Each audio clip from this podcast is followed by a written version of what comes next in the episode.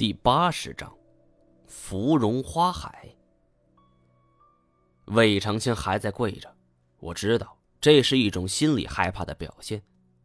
在这种环境下，像他如此阴狠狡诈之人都害怕，别论我了。我走到围墙下，抬头观望，把目前的处境说给单战听。那咱们能从墙上翻出去吗？只怕会有机关。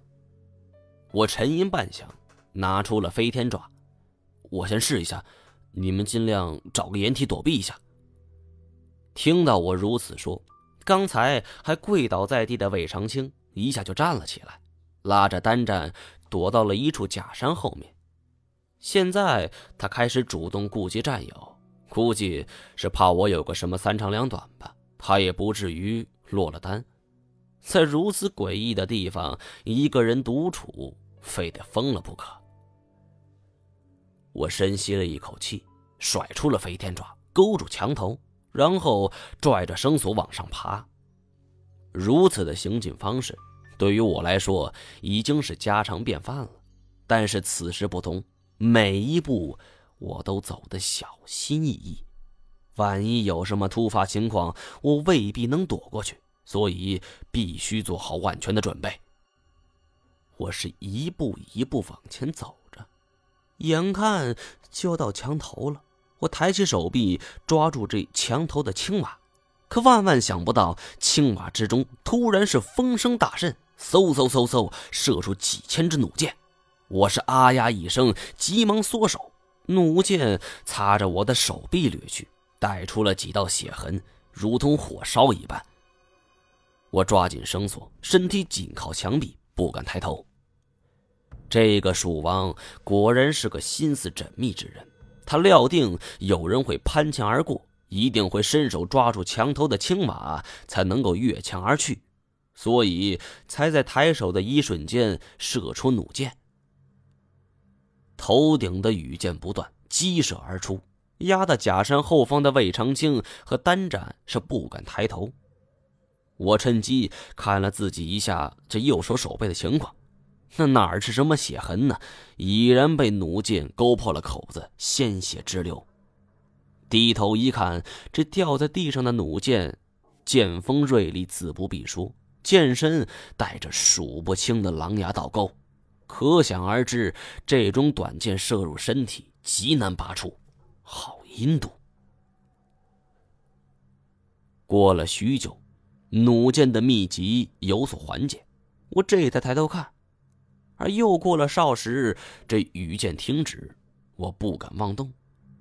取下工兵铲探去，顶开几块青砖，只见下方的机括是突然张口，像是嗷嗷待哺的婴儿，看来不会有弩箭发射了。我暗自庆幸，总算躲过一劫，这才攀墙而上。而站在墙头上，我不禁被眼前的景色惊呆了。只见蜀王府后面的墙外，竟然是层层叠叠、数之不尽的芙蓉花丛。我虽对植物外行，却也知道芙蓉花这种花朵喜温暖湿润，不耐寒，既干旱耐水湿，对于土壤要求不高，贫瘠土地亦可生长。但是也不至于在这不见天日的古墓里长成一片花海吧？帮主魏丹二人上来之后，我是迫不及待的滑下，钻入花丛之中。芙蓉花的名气很大，据说有一种醉芙蓉，又名三醉芙蓉，清晨开白花，中午花转桃红，晚上又变成深红色。就如同一位美人连饮三杯的醉态，或者可以解释让人流连三顾的意味。又有一种名为鸳鸯芙蓉，花瓣一半为银白色，一半为粉红色或紫色。除此之外，还有一种罕见的，其花一日白，二日鹅黄，三日浅红，四日深红，至落成微紫色。人称文光花。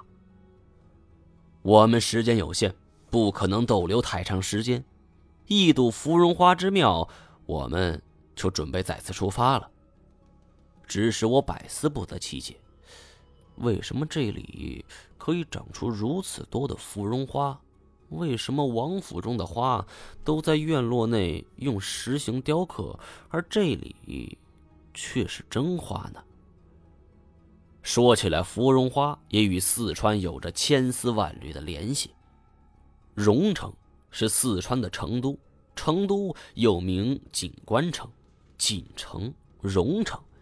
因为后蜀皇帝偏爱芙蓉花，命令老百姓在城墙上遍植芙蓉，所以成都又称为荣城一说。规划芙蓉，即初建城时地基不稳，屡建屡塌。后来出现一神龟引路，乃建成此城。而神龟指引的路线，就是一朵芙蓉花，蓉城由此而生。我记得以前看过，还有一说芙蓉护城，即五代后蜀主孟昶为了保护城墙，命人在成都土城上遍植芙蓉。每当九月芙蓉盛开，远远望去，如锦如绣，满城生辉，名之曰芙蓉城。最为人们接受、流传最广的版本就是这个。从唐时起。每年的农历二月，成都都有着盛大的花市举行。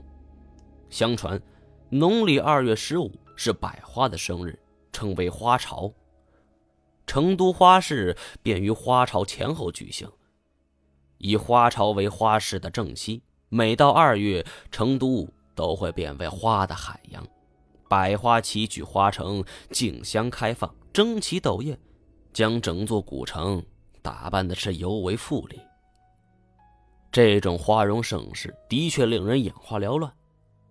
这时，这五代后蜀国王蜀王妃的花蕊夫人从百花丛中回过身来，他在百花之中发现了芙蓉，芙蓉如天上彩云滚滚而来，这种景象让花蕊夫人惊喜不已。她喜欢上这种美丽的花，这花。让他感到很开心。然而，花开总是短暂的，美丽也会很快逝去。在成都阴湿的天气里，花蕊夫人常常很忧郁。秋天来了，花蕊夫人为排遣心中的寂寞，常常带着随从们去踏青。走到农家小院前。他惊奇发现，在这霜气逼人的秋天，即使坚毅的菊花已经凋零，却有着这样一丛丛、一束束的繁花在开放。他想起来，这就是花朝时所见的芙蓉。花蕊夫人的脸上荡漾出前所未有的喜悦。身边的随从把这一切都看在眼里，回去便报告蜀王。